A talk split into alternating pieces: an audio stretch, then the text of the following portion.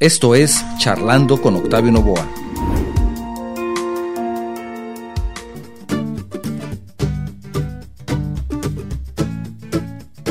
La orquídea es una planta que gracias a la complejidad y singular belleza de sus flores puede transformar los espacios del hogar al añadir un toque de color y elegancia natural. En el mundo existen aproximadamente 30.000 especies de orquídeas. En México, hay 1.400 variedades censadas, de las cuales 300 son especies autóctonas y endémicas del país. Si bien cada especie tiene propiedades y características particulares, hay algo que tienen en común todas las orquídeas, su alta capacidad de adaptación y larga vida. Te invito a que nos acompañes a esta charla con el arquitecto Enrique Navarro Olivares, productor de orquídeas nos compartió algunos consejos que pueden ser útiles si lo que quieres es tener y conservar una orquídea en casa. Empezamos.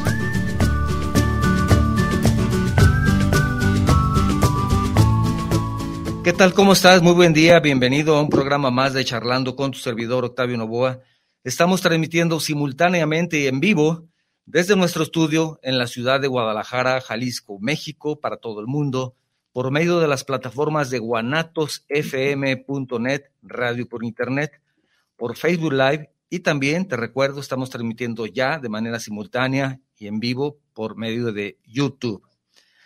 Para nuestra audiencia en los Estados Unidos, quiero recordarles que también hay un número al cual ustedes pueden marcar, hacer una llamada sin costo para ustedes, que es el 425-394-7097, y de esa forma se enlazan al programa, llamada sin costo, lo repito, 425-394-7097. Si lo que deseas es enviarnos un mensaje vía WhatsApp, tenemos un número que es el 33 29 52 55 22. Lo repito, 33 29 52 55 22. Si tu mensaje es de fuera de la República Mexicana, te recomiendo, te recuerdo utilizar el prefijo 521. Leí hace algunos días que existen más de 25 mil especies de orquídeas en el mundo, aunque hay algunas otras publicaciones que afirman que son cerca de 30 mil, incluso hasta más de 30 mil. Lo que pasa es que día con día se descubren nuevas especies, estamos hablando exclusivamente de especies. Pero independientemente de si son 25 mil o 28 mil o 30 mil, creo que todos podemos coincidir en que son verdaderas, plantas verdaderamente especiales, ¿verdad? Sobre todo para los que las, van conociendo. Para hablar al respecto, tenemos un invitado especialista en el tema de las orquídeas. Él es productor de orquídeas, el arquitecto Enrique Navarro Olivares, a quien le agradezco muchísimo que el día de hoy nos acompañe para platicar de este, para algunos interesante, para otros como tu servidor, apasionante tema, ¿verdad? ¿Cómo estás? ¿Cómo estás, Enrique? Muy bien, muy bien. Gracias por invitarme. Gracias por este eh, estar aquí con nosotros. Muchas gracias, te agradezco, Enrique. Eh, pues mira, si son 25 mil, si son 30 mil, las que sean, de alguna forma, creo que todos coincidimos en que de pronto es una flor que como que representa elegancia, que es delicada, pero en algunas ocasiones representa fuerza, belleza, por supuesto, ¿verdad? Hablar de una orquídea inmediatamente te lleva a algo muy bonito. Es, es así, ¿verdad? Sí, realmente las orquídeas siempre han estado entre las plantas más exóticas del reino. Exóticas, ¿verdad? Sí. Y pues se considera que son este, las más evolucionadas. Eh, hablando en términos de, la vida vegetal en la Tierra, se dice que son las, una de las plantas más modernas que aparecieron recientemente con este, esta adaptación evolutiva que las hace orquídeas. Eh, pues los registros más antiguos que se tienen de ellas son del Jurásico y justamente las han encontrado en polen, en ámbar, eh, fosilizado en abejas. Este, y pues se, considera que, desde, desde ese entonces es cuando tuvieron presencia en la Tierra. Y pues se puede decir que para la edad de la mayoría de las plantas son las de las más recientes, son de los nuevos eh, habitantes más recientes en la, en la Tierra vegetal. Entonces, una planta comparada con el tiempo que lleva la Tierra, moderna. Moderna, sí. Si los comparamos, por ejemplo, con los helechos que estuvieron desde que la, vida pisó la Tierra, este sí, las plantas, las orquídeas en las plantas son... O los hongos, ¿verdad? Sí, los hongos también son muy, muy antiguos. De hecho, se cree que ellos fueron los que prepararon el camino para, para, toda la vida en la Tierra. Para que llegáramos nosotros. Fueron los primeros en colonizar la Tierra. Y van a ser los últimos, van a seguir colonizando, sí, Probablemente sí. hay un programa precisamente de, de, hongos muy interesante. Ah, sí, sí, sí, eh, muy bueno. Está en Netflix, es muy recomendable. Sí, en Netflix muy recomendable para que lo vean. Si quieren conocer un poco más de, la, de los hongos, está muy interesante. Lo que pasa es que de alguna forma a veces menospreciamos también lo que no tiene tanto color y tanta belleza y tanta, eh, digamos, mm, particularidad como las orquídeas, ¿no? Así es. Y fíjate que hablando un poquito también de ese tema de los hongos y, las orquídeas tienen una relación muy estrecha con los hongos. Este, de hecho, eso también es parte de lo que los vuelve fascinantes. Cuando empezamos a cultivar orquídeas, aparte de la belleza de las orquídeas, nos fascina este, la complejidad y las relaciones tan complejas que tienen con otros seres vivos. Podemos decir, por ejemplo, con sus árboles hospederos, que la mayoría eh, que son epífitas, viven en árboles. Mucha gente diría, ah, bueno, son parásitas porque viven en ellos. Y eso es un error, es, es algo que se creía antes. Y la verdad es que solamente viven en los árboles porque quieren vivir cerca de la luz y a lo mejor también lejos de sus depredadores este, pero tienen relaciones muy estrechas con ciertas variedades de árboles y sobre todo con hongos. Los hongos son aquellos que las ayudan a sobrevivir sus primeros días de vida. Crean una simbiosis con la semilla cuando germina y esto es lo que les ayuda a, sobrevivir y a vivir el resto de su vida. Esta simbiosis que crean con los hongos.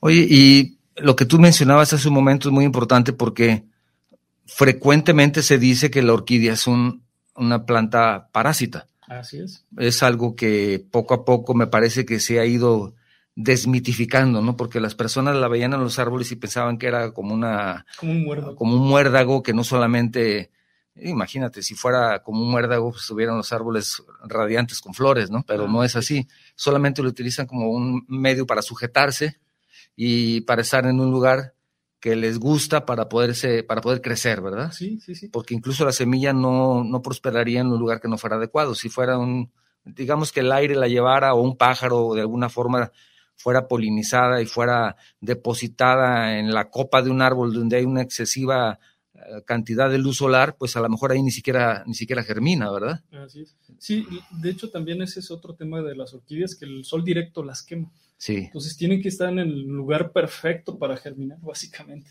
Y pues los árboles son crean las condiciones adecuadas para ellas. Y eso las hace también mm, famosas en el sentido de que pues no son fáciles de cultivar, ¿verdad? Y yo he descubierto que tienen sus particularidades, yo creo que pero es como cualquier planta, me parece, ¿no? Sí, sí, sí. No, si hay una planta resistente, son las orquídeas. Realmente también es un mito. Yo creo que nada más es cuestión de, seguir la lógica de las plantas, de lo que les gusta. Y dentro de las plantas, yo creo que son las más sencillas de cultivar. Este, ¿qué, ¿Cuál sería su lógica? Luz, agua, un lugar bien ventilado, este, sentir los estímulos de la naturaleza, la lluvia. Eso es lo que les gusta a todas las plantas en general. Este, yo creo que es un mito eso de que son difíciles de cultivar. Y en el caso de las orquídeas, también hemos visto que con el paso de los años, ahora es más fácil conseguirlas en comercios establecidos y todo eso. Y antes era muy difícil ver una orquídea, ¿no?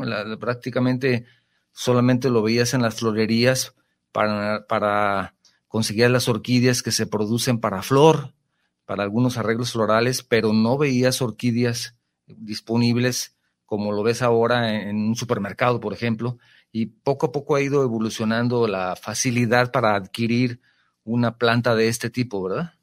Sí, pues fíjate que desde hace eh, todavía décadas atrás este, se desconocía realmente la manera en que se reproducían en la y es, es hasta que se descubre esta relación que tienen con los hongos es que se viene a, a simplificar la manera de producirlas en, el pasado, décadas atrás, pues era muy complicado reproducirlas. No es que uno suelte las semillas en un jardín o una maceta y crezcan solas.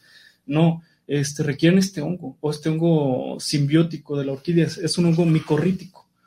Este, y pues a raíz de que se descubre esta relación que tienen, pues ha, ha, venido a simplificar y a crear nuevas técnicas de cultivo en las cuales se puede, por ejemplo, en una campana de flujo laminar, un espacio totalmente estéril, podemos eh, crear un, gel nutritivo.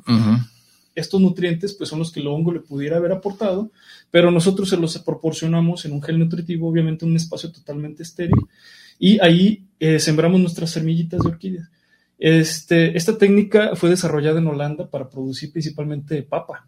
Ah, okay. Y después, posteriormente, se empleó eh, para la producción de orquídeas y actualmente todos los cultivos importantes se están produciendo de esta manera, en cultivo in vitro. Básicamente es, trabajo de biotecnología. Y pues como en la actualidad tenemos la tecnología y las herramientas para hacerlo, pues ahora sí que el cultivo de orquídeas se ha vuelto más sencillo. Ahora, platicando un poco más de, de las orquídeas, pero en un sentido más práctico. Hay personas que, y a mí me ha pasado, por supuesto, que de pronto vamos, insisto, a un centro comercial, a una tienda X, encontramos orquídeas o vamos a algún centro comercial y tienen orquídeas en un, en un pequeño kiosco o hay algún evento y también a alguien se le ocurre vender orquídeas y ahí las compras. Pero también me he encontrado, y a mí me pasó al principio, de que no sabemos cómo cuidar esa orquídea en donde eh, sí tenemos una, mm, pues una inversión porque no son baratas, no son baratas comparadas con otras plantas, por ejemplo, las cactáceas que pues, les puedes conseguir 15 pesos o 20 pesos, o digo, también hay de 2 mil o 3 mil o 4 mil, pero me refiero a que puedes tener una pequeña cactácea con 15 pesos. Y una orquídea, pues yo creo que no la consigues en menos de 200 pesos, ¿no? ¿Es así? O, Sí, así es. Y, es por este trabajo de, que hay detrás de la producción, este trabajo de biotecnología, lo que encarece un poco el cultivo de la orquídea. este, podemos decir que, por ejemplo, producir un cactus, eh, cualquiera lo puede hacer en su casa. Eh, hay técnicas muy sencillas donde hay que lavar un poquito la semilla, a lo mejor pasar por un poco de agua este, destilada con cloro y nosotros una bandejita ahí a casera podemos sembrarlas. Las orquídeas no, las orquídeas requieren pues todo este e-, equipo de laboratorio, este, estos medios de cultivo que no son fácil conseguirlos. Y pues para tu primera floración en una orquídea requieres de, desde que la polinizaste hasta su primera floración, mínimo de 3 a 4 años. Quiere decir que, por ejemplo, esta invitada que tenemos aquí, que es nuestra invitada de lujo, Ustedes pensaban que el arquitecto era nuestro invitado de lujo, pero, pero no, nuestra invitada de lujo está aquí y tenemos algunas otras invitadas. Esta es una planta que justamente es de laboratorio, ¿no? Sí, sí, sí. Y para llegar a, este, a esta forma que tiene ya este tamaño, con estas dos varas florales y con estos racimos de flores. Mínimo unos cuatro años. Cuatro años. Y si tú vas a, una, a un centro comercial, a cualquier lugar y consigues esta planta en 250 pesos, tal vez se te haga cara, ¿no? Digas, ah, caray, 250 pesos. Pero si piensas que atrás de estos 250 pesos hay cuatro años de evolución de una planta, porque me parece que esta, en lo particular, es su primera floración, me parece, ¿no? Porque aquí puedes ver el, en el tallo ahí donde, que solamente no, tiene más abajo, y, y lástima que no la puedan ver más que aquí, pero me refiero que no la pueda acercar para observar el tallo, pero sí parece que es primera floración esta, ¿no? Sí, eh, sí, por lo que se observa en el, crecimiento, eh, sí. es su primera floración y la verdad es que se lució bastante.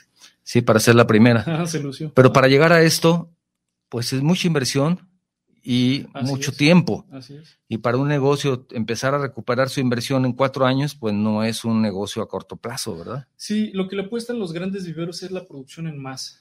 Por ejemplo, esta orquídea eh, podríamos decir que es de las más económicas eh, porque se producen por miles. sí. Entonces, pues ahí sí es donde los viveros ven su rendimiento en costo-inversión. Claro. ¿Verdad? Pero sí, la mayoría son, son muy lentas. y esta, fíjate que aquí en la cámara estoy viendo que se ve con cierto tono naranja, ¿verdad? Ah, es otra cosa de las orquídeas que a veces es difícil captar sus verdaderos colores. Y aquí, si lo estamos viendo en vivo, tiene un color amarillo, si la vemos aquí, un amarillo verdoso con, con la parte de, bueno, vamos a, decirles brevemente las partes de una orquídea. ¿Cómo puedes identificar si una planta es una orquídea o no? Y arquitecto, tú me dirás estado equivocado. Es por su flor, ¿verdad? saber si es orquídea o no es orquídea la planta, por la flor, inmediatamente puedes saber si es o no una orquídea. Les voy a mostrar en un momento más algunas otras que son diferentes. No todas las flores tienen esta forma, ¿verdad? Sí, no, no todas. Este, las orquídeas tienen hay que recordar que la flor es el órgano reproductor de la orquídea. Este, básicamente la mejor expresión de cada planta. Y este, obviamente para sus polinizadores, eh, la planta tiene que buscar todos sus recursos, eh, los que estén a la mano. Por ejemplo, algunas eh, atraen a sus polinizadores con los colores, otras con las fragancias, incluso algunas con feromonas, que imitan las feromonas del sexo opuesto de algún polinizador.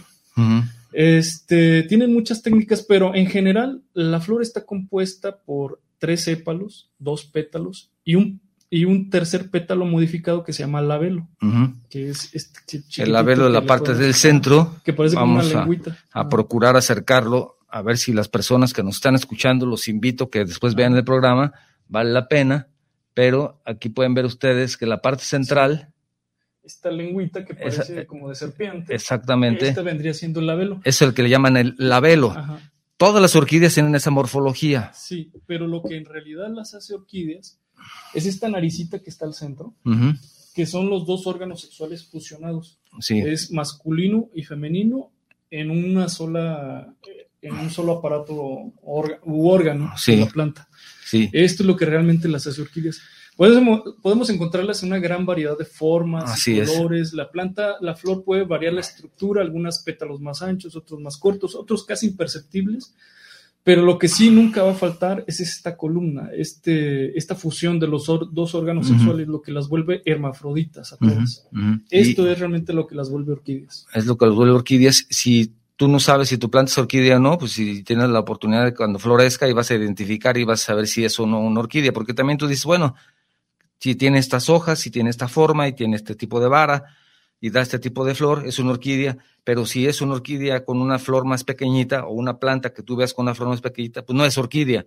Bueno, pues sí es porque hay plantas que Mini. tienen minis, que son, no sé, unos cuantos milímetros, y hay algunas como, tal vez, ¿cuáles serán las ma- más grandes? ¿Las catleillas? Eh, sí, Es de las- entre de las flores más grandes, ¿verdad? Hasta 15, 16 centímetros. 15, 16 algunas. centímetros y no se comparan tampoco con estas porque parecen ser muy diferentes, parecerían ser de otra familia, pero también son orquídeas. También son orquídeas y lo que las hace orquídeas, lo que tienen en común todas ellas, es el órgano reproductor. El órgano Se reproductor. considera que pues desde que las plantas aparecieron en el planeta, no, había, no había existido un cambio tan significativo en las plantas o en un, un individuo como el órgano reproductor en, estas, en este grupo de, de plantas, como son las orquídeas. Muy bien, si me permites, voy a recordar el número telefónico disponible para las personas que nos escuchan en los Estados Unidos. Es el 425-394-7097. Es una llamada sin costo para ustedes, lo repito, 425-394-7097. Y de esa forma se pueden inmediatamente enlazar con el programa, llamada sin costo. Si lo que deseas es enviarnos un mensaje vía WhatsApp, esperemos recibirlo con todo gusto y si nos permites compartirlo con la audiencia. Y si es posible decirnos en qué lugar nos está escuchando, es muy importante para nosotros, con tu comentario. 33 29 52 55 22, lo repito, 33 29 52 55 22. Prefijo 521 si es que nos escuchas y nos quieres enviar mensaje de fuera de la República Mexicana.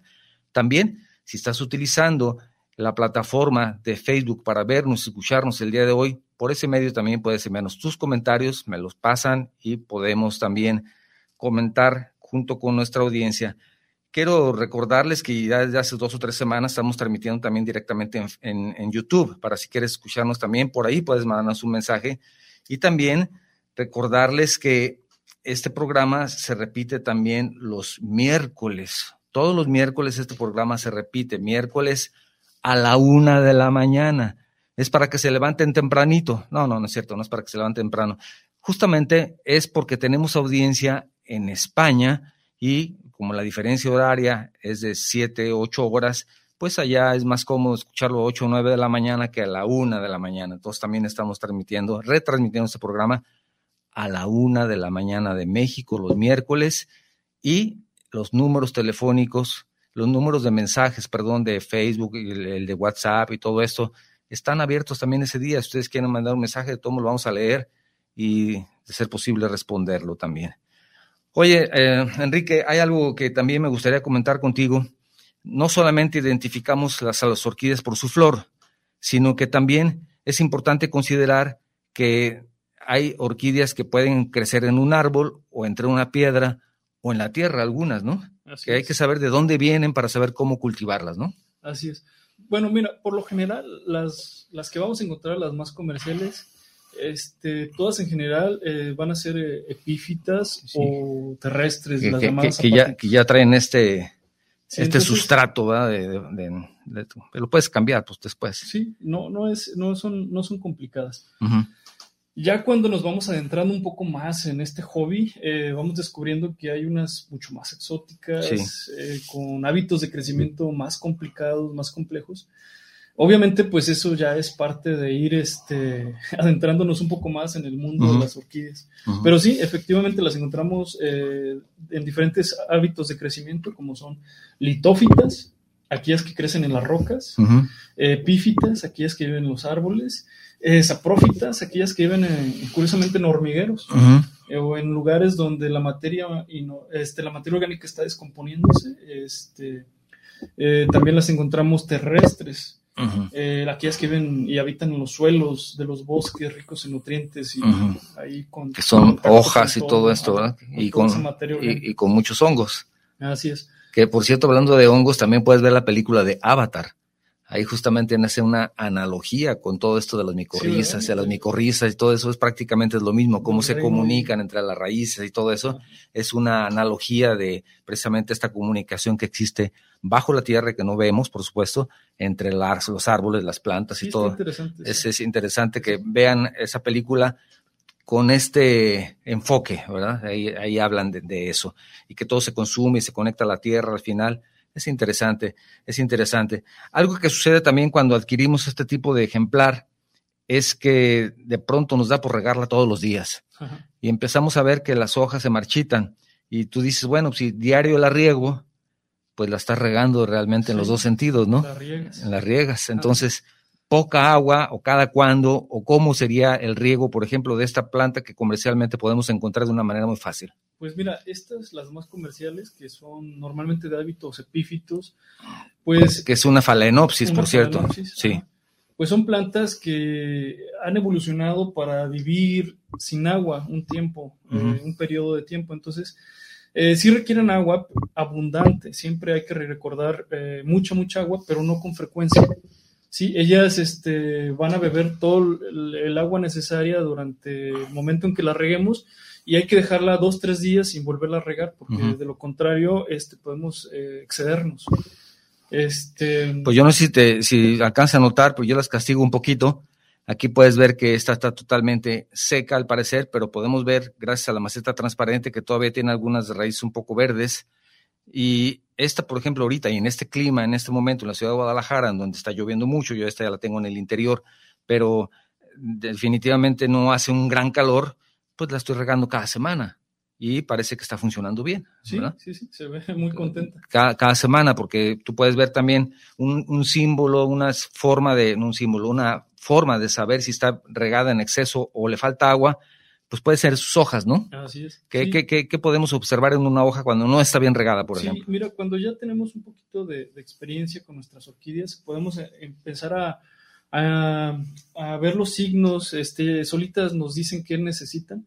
Principalmente en el follaje, este, pues, se puede expresar si, si, si requieren algo o tienen algo en exceso. Por ejemplo, si tienen demasiado sol, las vamos a ver muy amarillas. Amarillas si tienen demasiado si sol. les falta sol, las vamos a ver muy verdes.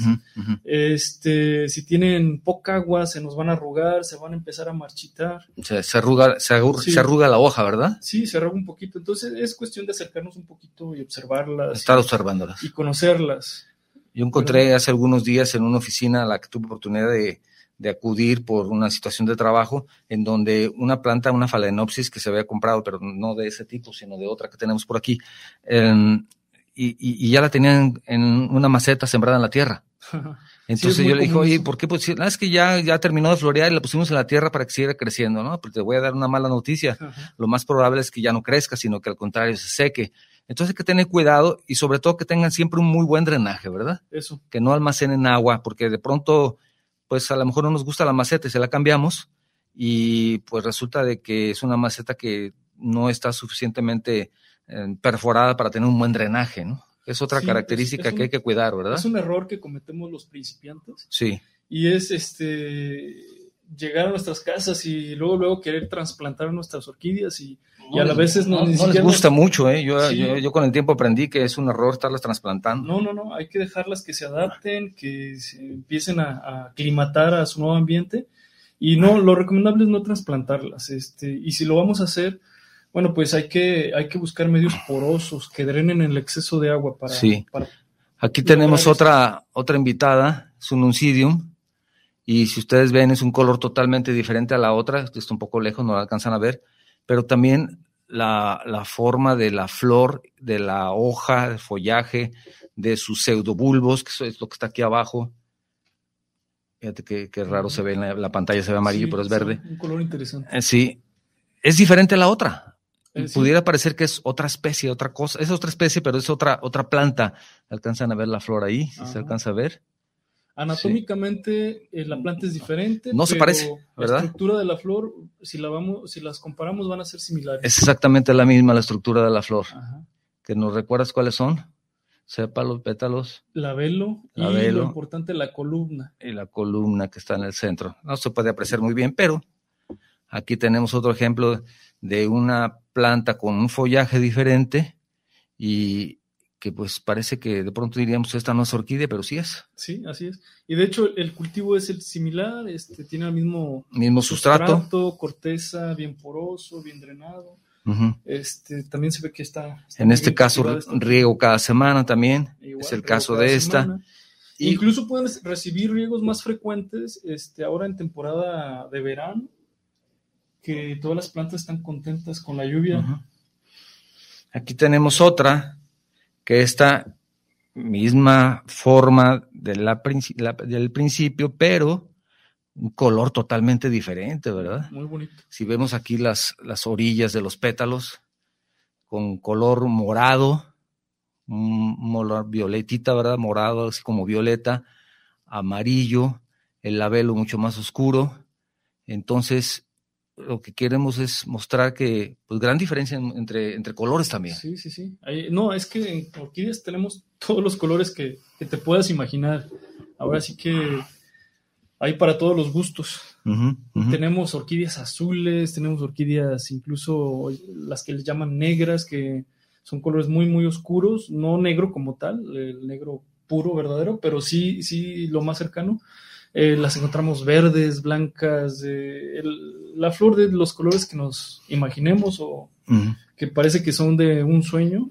sí, y, ahora también con la ventaja de la tecnología es los híbridos, que mezclan incluso especies, ¿verdad? Sí, de hecho, este que tenemos ahorita eh, aquí es un híbrido complejo, es el trabajo de yo creo que más de 30 años de, alguna persona que se dedicó a la producción de orquídeas y, sí, son híbridos complejos. porque, porque estos colores violetas, pues es muy complicado conseguirlo, ¿no? Sí, no, y en la naturaleza no los encontramos. En la naturaleza, este, estos, las plantas. Lástima que en cámara no se puedan ver con los colores realmente que tiene, pero porque fíjate, veo que la cámara como que... Capta otros tonos. Capta un tono más naranja siempre, ¿verdad? Sí, y, es normal, ¿eh? Porque incluso este, yo creo que los polinizadores este, los ven también en otros colores, como tienen un rango de visión un poquito más amplio. Este, sí, ellos incluso las, las captan en, en tonos ultravioleta que nosotros no percibimos. Y sí, para, incluso para ellos, eh, yo creo que ven colores muy similares a los que se aparecen en, la pantalla. Probablemente, sí, que ahora que, se escapan de la Les quiero comentar que aquí tenemos una pantalla para estar viendo lo que ustedes están viendo en caso de que estén en Facebook. Y, vemos que los colores, bueno, particularmente de esta pantalla, porque puede ser en otra pantalla también ver otros colores diferentes, pero no hay como verlas en vivo. Así es, sí. En vivo es donde... más recomendable. Así es, así es. Así es. Quiero recordar, si me permites, Enrique, por última vez, el teléfono para las personas que nos escuchan en los Estados Unidos, llamadas sin costo para ustedes, 425-394-7097, lo repito, 425-394-7097. Si deseas enviarles un mensaje vía WhatsApp, 3329-525522, el prefijo 521 en caso de que tu mensaje sea de fuera de la República Mexicana o también si estás utilizando la plataforma de Facebook o de YouTube para escucharnos y vernos el día de hoy, también por ese medio nos puedes enviar algunos mensajes, que ya tenemos algunos, ¿me permites leerlos? Claro. A ver quién, quién nos manda. Licenciado Jorge Arriaga dice, excelente tema, felicidades al invitado por el dominio del tema y como siempre un programa estupendo. Muchas gracias, licenciado Arriaga. Gerardo Garduza, Saludos como siempre, nos saludas de Coatzacoalcos. Gracias, Gerardo. También envía un mensaje, mensaje a Adriana Padilla de Barrientos. Gracias, Adriana. Saludos. Dice que interesante, muy buen tema. Muchísimas gracias. Otro mensaje de Venustiano Jiménez Lara también. Dice felicitaciones. Olivia Ríos Llamas, felicidades al programa. Saludos el invitado. Excelente programa. También dice Venustiano Jiménez Lara, éxito orquídeasgdl.com. Bueno, me parece que te conocen, ahí es donde podemos encontrarlos. También dice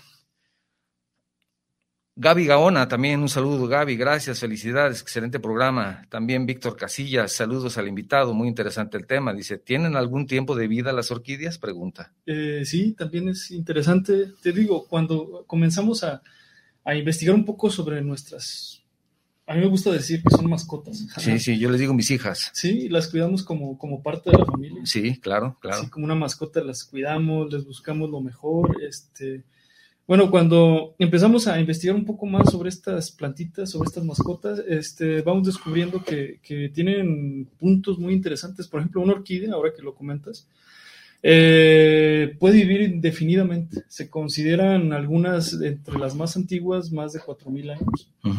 Este, y yo creo que pueden vivir incluso más tiempo. Sí. Yo, casi casi las heredamos. ¿eh? Yo tengo algunas góngoras que son heredadas de mi padre, ya tienen, al menos tienen 20 años. al menos tienen 20 años. y pues es increíble cómo siguen floreando. Algunas, hay años en que no florea y hay años en que sí florea. No sé cuál es la diferencia, el por qué sí un año y otro no.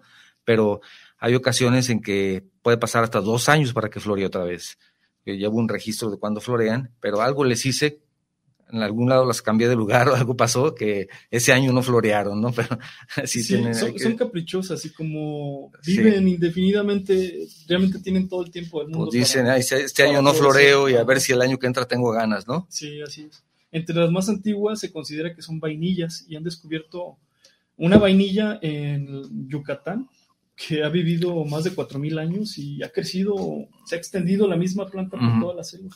Bueno, la vainilla es una orquídea. Así es. Eso hay que decirlo también, porque algunas personas, yo no lo sabía por pronto que la vainilla era una orquídea, hasta después de unos años me di cuenta de que es una orquídea dije, ah, caray, pues ¿cómo que es una orquídea? pues sí, la vainilla es una orquídea. Sí, es nuestra orquídea este orgullo nacional exportada de México para el mundo. Sí, se la ah, llevaron los eh, perdón, la que tengo ya me están corrigiendo, no es una góngora, es una estanopia. Ah, sí, sí, sí, ya estoy hablando de otra cosa. Es que se parecen, ¿no? Desde pronto, bueno. Son del mismo grupo. Son del mismo grupo, aunque tiene una flor mucho más pequeña la, la, la góngora, pero la estanopia es la que tengo. Así es. Ya me llegó la corrección, para que veas que inmediatamente me dicen, no es esa. También te saluda Brambila Yaquecita. Buenos días, Enrique, eres el mejor de las orquídeas, te admiro mucho. También te manda saludos Tony Fierros. Muchas gracias, Jackie. Tony Fierros, Piedad Olmos también manda un saludo.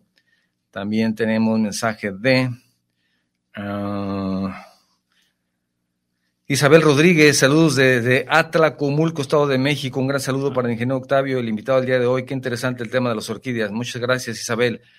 César Cruz también te saluda dice saludos para el programa, y ellos están en Tala, Jalisco. Excelente, excelente. Las orquídeas dicen, ¿tienen algún nombre cada una? Bueno, son especies, ¿no? Pero a ver, comenta. Bueno, eh, sí, sí, sí. Este, todas tienen nombre, todas tienen linaje. Sí. Este, como nuestros animalitos, este, perros, gatos de, de, raza. De diferentes razas. Tienen, su genealogía. Aquí, aquí hablamos de dos, ¿no? Aunque una es híbrida. Así es. Pero estamos hablando de una phalaenopsis, estamos hablando de un oncidium entonces se ve que, que, son diferentes, ¿verdad? Sí, normalmente cuando compramos una plantita un poco más compleja que una phalaenopsis, va a traer una etiqueta, mira, por ejemplo, como aquella, ¿me la Sí, aquí vamos a mostrar la etiqueta de esta. De esta de Lucidium, y aquí podemos ver, a ver si se alcanza a ver en la cámara, el primer nombre va a ser alusión a la especie. El segundo este, vendría siendo... Eh, ¿Le dices que no me haga ruido? Respecto al individuo. Y el tercero viene siendo como una, un apodo que le crea el, productor para, ponerle su marca. Le pone su nombre común. Así es. Entonces, sí, normalmente aquí va, va, a venir este, algunas que no están registradas. Por ejemplo, está, está, patentada y ya viene registrada con su nombre sí. este, del individuo, pero algunas que no están patentadas vamos a tener nada más el nombre del padre y de la madre. Uh -huh.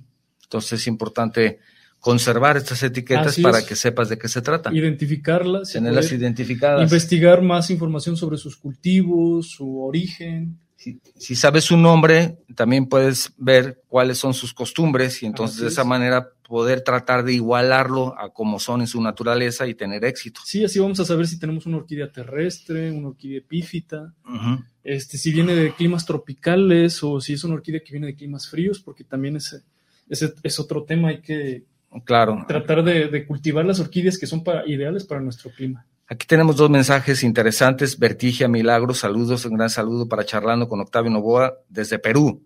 Dice, primera vez que escucho el programa, tengo el gusto de escucharlo, espero que no sea la última, te lo agradezco muchísimo. Y también otra persona, y justamente aprovechamos el mensaje para enviar saludos. Ligia Estela dice, saludos amigos desde Montería, Colombia. Qué preciosa orquídea muestran en pantalla, qué nombre tiene. Ya les hemos dicho los nombres. Ligia Estela, eh, quiero saludar a las, a las personas que nos siguen en Colombia. Ya tienen, No, tiene unas bellezas. eh, aquí estamos es- presumiendo es dos, pero allá tienen miles Sí, que pueden presumir, ¿verdad? Gran biodiversidad en Sí, en Colombia es Una un lugar que. Es una de las, lo que quisiera hacer en alguna ocasión, ir a, a Colombia a, nada más a ver las orquídeas, ¿eh? No voy a ver otra cosa, voy a ver orquídeas y me regreso, es todo. Bueno, Pero- tiene mucho que ofrecer ese país. también, Claro, muchísimas café. Pero si ya alcanzo a hacer eso, ya para mí sería suficiente. Bueno, pues mira, puedes bueno, hacer ¿qué el- te parece ver a las orquídeas y tomar un una... rico café. Exactamente, un rico café, con eso ya me regreso, ¿no? Sí. Ya, vale, ya valió la pena el viaje.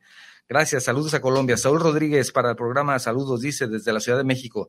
Mi pregunta es, ¿hay réplicas de orquídea? No entiendo muy bien, que nos lleguen a vender gato por liebre. Ah, sí, por supuesto. Ah, sí, perfecto, Eso es muy Saúl. común, ¿eh?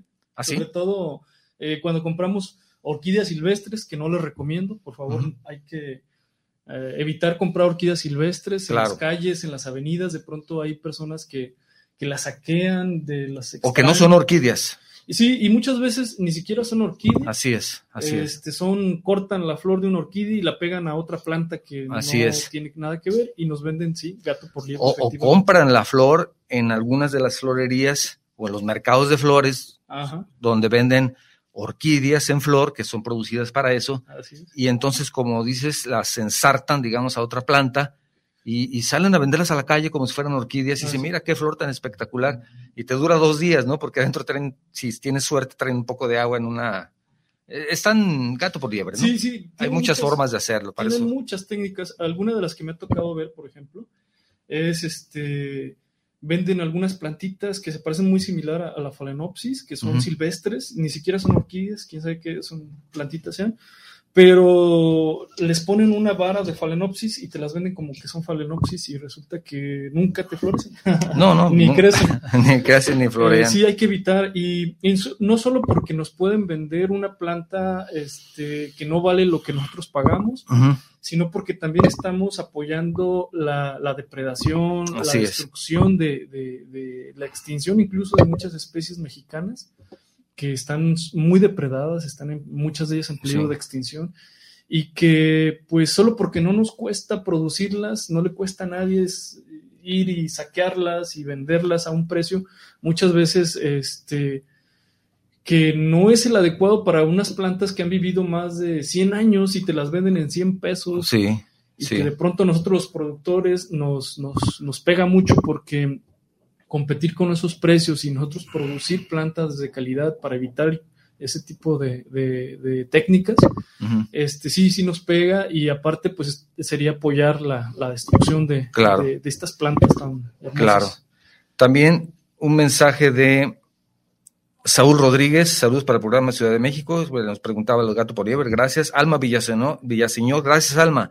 Saludos desde Du- Dubái, dice, Ah. amigos, ch- charlando, pregunta Alma desde Dubái, ¿puede ser sembrada en un jardín? Eh, sí, sí, sí. ¿Cómo, cómo podría hacerlo? Platícanos, para, para Alma en Dubái. Mira, eh, yo he visto eh, mucha gente con, con climas muy buenos para Para cierto tipo de orquídeas, por ejemplo, lo principal es buscar la orquídea ideal para nuestro clima. Saber si, por ejemplo, estamos en un lugar tropical, adquirir orquídeas ideales para ese clima y sí lo podemos hacer. Este, obviamente el cultivo de, cualquier tipo de planta, también en el tema de las orquídeas, requiere retos. Entonces, este, yo recomiendo eh, empezar un poquito en el, en el, cultivo, en el hobby, antes de aventurarnos a, hacer un jardín, este, no sé si terrestre, pero hay muchas técnicas. Podemos hacer este, muros verdes con orquídeas ahí podemos incluso tener nuestro jardincito en el piso de nuestra casa y también con orquídeas terrestres, se puede, se puede. Y sobre todo, pues mezclado con, con helechos, ¿verdad? Les ayuda mucho. Sí, sí, conviven muy bien. Este, nada más pues hay que buscar, pues, evitar las plagas. Claro, claro, claro. Que, de pronto los helechos sí nos transmiten muchas plagas. Sí, entonces también hay que cuidar, es otro tema también, enfermedades, plagas y enfermedades que... Qué, qué, barbaridad. Pues, Tony Fierros, te mando un saludo, Tony Fierros Maldonado, y pregunta, ¿cómo y cuándo se debe trasplantar una orquídea? Ese es todo un tema, pero a ver qué nos puedes platicar al respecto. ¿Cómo y cuándo trasplantar una orquídea? Bueno, eh, pues mira, lo en general eh, hay que trasplantar nuestras orquídeas en la temporada correcta. Eh, una temporada correcta sería, por ejemplo, en nuestro caso de las phalaenopsis, hay que hacerlo hasta primavera, cuando las temperaturas empiecen a, aumentar aquí en nuestra región, en México. Este. Que no tenga flor. Sí, sí, de preferencia que no tenga flor para que su energía la enfoque en desarrollar raíces y crecimiento de follaje. Nunca hay que trasplantar orquídeas en floración. Aquí tenemos otra invitada. Esta ya está mucho más grande. Qué belleza. Y fíjate cómo se ve café en la, en la. Sí, sí, sí. El follaje, el follaje es, es, café, pero es verde pero lo que quiero que vean, lo que pasa es que está tan grande que no cabe aquí, pero vamos a ponerlo un poco más atrás para que alcancen a ver las flores. Esta está empezando con su floración, tiene dos varas florales y tiene unas, unos racimos muy bonitos, que uno de ellos ya está abriendo, el otro todavía está en botón, pero esta le llaman la Dancing Lady, que es, precisamente el apodo, ¿verdad? Sí, por el, eh. pétalo este labelo que parece la falda ahí de una mujer. Sí, sí, está el Dancing Lady, que lo voy a tratar de acercarle a la flor. Ustedes me disculparán si hago aquí algún desastre para que ustedes la puedan ver ahí en, la cámara. Mira, sí, parece un vestido que está ahí. ¿Verdad? Ven ustedes la flor, que aquí se ve muy naranja, pero la verdad es que es un amarillo claro y que tiene jaspeado una parte también. Y lo que quiero decir con esta es que esta es otra variedad diferente. Y yo tengo aquí, la tengo su clasificación. Ya está muy pegada la etiqueta. Pero aquí está amarilla. Y tengo una clasificación que conforme las Oncidium Dancing Lady. Y aquí tengo su clasificación y su número. Y aquí ya sé, yo tengo una, una hoja de Excel muy sencilla en donde le pongo su numerito y además de eso hay algunas anotaciones cuando la compré, cuando la trasplanté, si la fertilizo, con qué la fertilizo y así voy poco a poco aprendiendo. Ah, vaya, es muy poco a poco aprendiendo, pero aquí va ya, porque si ustedes me preguntan mañana, no me acuerdo ni cómo se llama. Entonces es importante, no la voy a poder dejar aquí, pero la cambiamos por otra de nuestras amigas. Y es importante pues conocerlas, ¿no? Vamos a poner esta, que fue la primera, para que siga aquí la invitada especial. Aquí la vamos a dejar. Y seguir platicando de el programa. Me mencionabas hace un momento, bueno, si me permite, déjame terminar de, leer algunos mensajes. David Novoa, gracias primo, te mando un saludo. Javier Córdoba de Mazatlán también te manda saludos. También te manda saludos, ya lo habíamos mencionado, Gaby Gaona, licenciado Arriaga también. También um, Blanca Díaz, saludas desde Ajijic. En Ajijic hay muchísimas, muchísimas lugares de algunos viveros y lugares muy adecuados para el cultivo de orquídeas, ¿verdad? Por el clima. Es un nicho ecológico muy. Ajijic, este, las personas de fuera de la República Mexicana o, de otro lugar de, de, México que no conozcan, es una comunidad que está en la ribera del lago de Chapala. El lago de Chapala es el lago más grande de México y hay una comunidad muy interesante ahí en Ajijic y en algunas otras zonas en la ribera y ahí es un microclima muy especial y es, muy adecuado para el cultivo de orquídeas. ¿O estoy equivocado? No, así es. Si yo digo alguna cosa que esté equivocado, dime, no, es cierto, es así, porque el experto eres tú, yo soy un aficionado, pero tú que ya eres productor y que te dedicas a esto y que de esto vamos a hablar, Eh, si hay alguna algo que diga mal, pues corrígeme de inmediato. Sí, de hecho, es eh, este lago es un vaso regulador. Nos este, permite tener temperaturas eh, pues no tan más estables que el resto de, esta región. Incluso ha sido este, un éxito para extranjeros porque vienen, debido a este clima tan favorable, vienen a vivir este, en las temporadas más frías del año. Ahí están, ¿verdad? Justamente. Dice Blanca Díaz que es, dice que es difícil conseguir en los viveros de Ajijic una orquídea. Yo creo que no coincido mucho con esa opinión, Blanca, pero hay un lugar muy cercano ahí, eh, o también puedes ir a Tlajumulco, o también puedes ir con nuestro amigo Enrique, en donde él es productor de orquídeas y todas sus orquídeas están producidas de una forma artificial, de la forma que no estás depredando el medio ambiente. Ten cuidado con eso. Tienes que buscar a un productor que no sea solamente comercializador, es importante que comercialicen y traigan eh, variedades de otros lugares todo eso, pero también que un productor te da alguna garantía adicional. Cuéntanos, Enrique, de tu, de tu negocio. Pues mira, este, nosotros, por ejemplo, en Orquídeas GDL, eh, tenemos ya más de 10 años eh, trabajando con orquídeas. como comentaba Octavio, te podemos incluso aconsejar cuáles son las orquídeas más, más adecuadas para tu clima este, más allá del, beneficio de la venta, eh, como podrías encontrar en algunos. O sea, es una, es una asesoría la que también te da Enrique. te daríamos una asesoría este, para que eh, tengas la orquídea adecuada, para que te estés satisfecha con, tus plantitas y no solamente eh, compres solamente por comprar y, Claro. sino que puedas. Que, este, cada año te, te estén floreando, que tengas una gran variedad con el tiempo con los años puedes ir creciendo tu colección y tener la satisfacción de, no solamente ver cómo se desarrollan, sino lo que es la culminación de una floración que pues te da satisfacciones, ¿no? Entonces busca un experto como Enrique, él tiene su negocio, ¿cómo te podemos encontrar? Antes de terminar vamos a repetirlo, pero rápidamente, por si alguna persona no alcanza a notarlo, lo vamos a repetir, pero ¿cómo podemos encontrar tu, negocio, Enrique? Sí, mira, nosotros estamos cerca del aeropuerto de Guadalajara. Es eh, Tlajumulco de Zúñiga ahí. Que te queda cerca, Blanca. Si vienes a Guadalajara, puedes llegar al, vivero con Enrique. Por carretera Chapala. Sí. Este, en la colonia de Jardines de la Calera. Eh, nos, puedes encontrar también en orquídeasgdl.com en internet. Este. Es muy cerca de Ixtlahuacán de los Membrillos. Muy cerca también tenemos un lago ahí, el lago de Cajititlán. Sí. Y pues, bienvenida Blanca. Ahí puedes ir, el lago de Cajititlán también es muy bonito y, puedes comer muy bien también ahí. algunos, algunos negocios que también algún día tendremos la oportunidad. Vamos a estar, próximamente vamos a estar en el vivero de, Enrique y de ahí vamos a platicar de, de, algunos temas también interesantes. Nos va a mostrar su vivero y con suerte podemos llegar a comer a algún lugar por ahí también. Entonces, dice Blanca, aparte de eso, nos pregunta qué temperatura ambiente deben tener las orquídeas. Volvemos a lo que decíamos, hay que conocerlas un poquito, pero ¿qué nos puedes comentar al respecto? Pues mira, la temperatura ambiente no es un problema. Más bien aquí sería elegir la orquídea adecuada para nuestro clima. Por ejemplo, si vives en las zonas más frías como Mazamitla, este, no vamos a llevar una planta que... Tropical. Tropical, así. Claro. Y viceversa. Entonces hay que, hay que comprar las orquídeas adecuadas para nuestro clima y, la, y entonces la temperatura no va a ser un problema. Las plantas, las orquídeas en general eh, son eh, fuertes, son resistentes, son estoicas, incluso este, resisten todo, siempre y cuando sean las adecuadas para nuestro clima. Eh, mm, fríos, incluso bajo cero. Eh, nosotros ahí en Tlajomulco incluso tenemos, hemos llegado a tener inviernos bajo cero.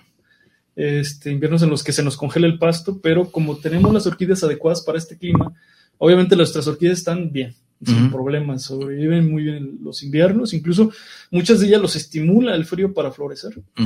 Eh, también tenemos orquídeas para clima tropical, obviamente estas las, las resguardamos en ambientes un poquito más cálidos, sí, diferentes. No, están expuestas a tanto frío. Pero sí tenemos orquídeas para todos los, climas. ¿eh? Sí, si alguna orquídea, tú tienes alguna orquídea no quiere florear, agárrala, arráncala, dale dos o tres patadas, despedázala, tira al suelo y verás cómo empieza inmediatamente a, a resurgir y florea al siguiente año. Bueno, yo no me iría a los extremos, pero sí les gusta. La Hay que castigarlas un poquito de vez en cuando, ¿no? Les, les gusta la mala vida, pero creo que patearlas no. Ah, no tanto, no, tanto. No, inmediatamente yo vi como Enrique estaba un poco distraído, de pronto hasta se levantó cuando dije eso. No, no, como que platearlas. No, nada de eso. También tenemos un saludo, muchísimas gracias, Susi Rodríguez Durán, que nos está escuchando en Brasil. Nos manda un mensaje también desde allá. Allá también como que tiene una que otra orquídea, ¿no? No, pues tienen muchísimas, todo el Amazonas, este, incluso la zona que le llaman, este... No, no, te metes un río porque a lo mejor te agarra una piraña. Ah, ¿eh? sí, el mato grosso que le llaman tiene muchísimas plantas bien interesantes. Saludos a Brasil con sus hermosas orquídeas. Javier Rosario Figueroa, un buen amigo, también te mando un saludo. David Novoa, ya lo había mencionado, primo, gracias. ¿Y quién más? Me parece que hasta este momento son los mensajes que tenemos y si llegara algún otro en estos minutos que nos quedan, alcanzamos a leerlo con todo gusto. Enrique, pues ha sido muy interesante esta charla del día de hoy y la, aquí la, la oportunidad que tenemos de, pues de ir conociendo, ¿verdad? Poco a poco este eh, hobby, tú le dices hobby. Es de, un hobby muy bonito, este, la verdad es que es acercarte a la naturaleza. Y la verdad es que las orquídeas es una de las expresiones más bellas de la naturaleza. Y tenemos esa oportunidad ahora, porque antes no se podía tan fácilmente, de encontrarlas prácticamente en un lugar de prestigio, en un vivero reconocido como el tuyo, con un productor que posiblemente no lo tengas a la vuelta de tu casa, pero sí puedes hacer, hablando en el caso de Guadalajara, un viaje de 40 minutos, aprovechar para pasear, tal vez eh, comer y tener la oportunidad de visitar tu negocio y de conocer un poco más de este tipo de, plantas. ¿Tienes algo más aparte de orquídeas? ¿O eh, solamente orquídeas? Pues principalmente orquídeas, este, en plantas solo nos hemos enfocado en orquídeas, es tan diversa la familia de las orquídeas que brincarnos a otros grupos de plantas sería extenuante, sería sí, sí, sí, difícil. ¿Y 10 años? ¿Tienes plantas de 10 años ahí ya? ¿O, que todavía las tengas desde cuando iniciaste? Así es, sí. Tengo plantas con las que comencé. De hecho, comencé como hobby esto fue un hobby que con los años se convirtió en una profesión. Excelente, excelente. Retomó el camino porque él es arquitecto. Así es. Entonces al principio se equivocó, fue un grave error. La arquitectura no se la recomiendo a nadie. No, no, yo no diría eso. Y entonces, y entonces encontró un mejor camino que es producir, cultivar, cuidar, querer a las orquídeas. ¿Tenemos algún otro mensaje? Me parece que no. Estamos prácticamente concluyendo. Repítenos cómo te podemos encontrar. Si quieres compartirnos algún número telefónico. Claro que sí. Lo que tú gustes, Enrique, por favor, para nuestra este, audiencia. Estoy a, sus órdenes en el teléfono eh, 33, eh, 33 14 50 97 55. Ahí les puedo responder los WhatsApp, asesoría sobre orquídeas. Este, Si quieren también pasar al vivero, con todo gusto ahí les puedo eh, dar indicaciones. Nos encuentran en internet en orquídeasgdl.com eh, pueden pues en el buscador, ahí Orquídeas GDL, y nos van a encontrar fácilmente. Muy bien, excelente, Enrique, te agradezco muchísimo. ¿Cómo dices? Ah, que sí, ah, dices tu teléfono un poquito más. Eh, repito, mi teléfono es 33 14 50 97 55. Gracias, Enrique. Aquí la idea de que lo digas rápido es para que no lo alcancen a notar y entonces escuchen el programa otra vez pero bueno, ya lo, ya lo repetiste de una manera un poco más lenta. Gracias, gracias, qué bueno. Si no alcanzaron a anotar, de todos modos, búsquenlo eh, por medio de nosotros también. Si quieren enviarnos un mensaje, no se preocupen, nosotros con todo gusto lo pasamos con Enrique para que él les dé la asesoría y los comentarios que ustedes quieran con él. Por supuesto, nosotros también se lo podemos transmitir o él también podrá verlos en nuestra página de Facebook y responderles. Entonces, definitivamente hay muchas formas de localizarlo. Les invito entonces para que no solamente se animen a este hobby, sino que también no olviden, no olviden que si ustedes ven a alguna persona en la calle vendiendo orquídeas que están depredando el medio ambiente, el mensaje es no las compren, ¿verdad? Aunque se las den baratas, no las compren. Sí, ¿no? hay que cuidar el medio ambiente. La verdad es que estamos viviendo tiempo. O si las quieren comprar, se las llevan a Enrique para regresarlas a Tapalpa o de, donde ah, provengan. De donde, es muy rico en biodiversidad. De donde provengan. Entonces, si quieren hacer una buena labor, las quieren donar, las regresamos al medio ambiente en un lugar un poquito más escondido para que ya no las encuentren otra vez. Que ya es difícil, el humano está en todas partes. ya no hay manera de esconderlas. Sí, muy bien. Te agradezco muchísimo, estamos concluyendo el programa. Quiero mencionarte preguntarte si sabías que mujeres que viven con VIH pueden tener bebés completamente libres de virus. En el Mesón, Asociación Civil, esto es una realidad. Ya son más de 300 bebés que viven sin VIH y la meta es que los más de 50 bebés que actualmente están en seguimiento tengan el mismo resultado. Les invito a que por favor ayuden al mesón, necesitamos de su ayuda www.mesonac.org es la forma en donde ustedes pueden comunicarse o por medio de nosotros www.mesonac.org. Ayudemos a cambiar la vida de un niño. Por supuesto, agradezco a nuestros escuchas de Guanatos, a nuestros seguidores en Facebook. Recordarles también que en la próxima semana ya estará disponible esta charla en podcast, dos canales de podcast, iVoox, iVoox y Spotify. Ya está en YouTube también, para que también lo puedan ver y escuchar cuando ustedes quieran.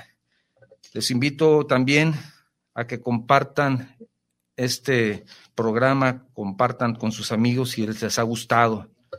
Si el programa no les gustó por alguna razón, si las flores no fueron de su agrado, entonces también que no solamente lo recomienden con sus amigos, sino también les invito a que lo recomienden entonces con sus enemigos. No hay problema, ¿verdad, Enrique? El chiste es que lo compartan con quien sea. Gracias por todo. Quiero cerrar con la frase de la semana. Las orquídeas no son solo flores, son sentimientos. M. Panda. Gracias por todo. Esto fue Charlando con Octavio Novoa, donde charlando se entiende la gente. Gracias, saludos, nos vemos la próxima semana. Escuchaste Charlando con Octavio Novoa, donde charlando se entiende la gente.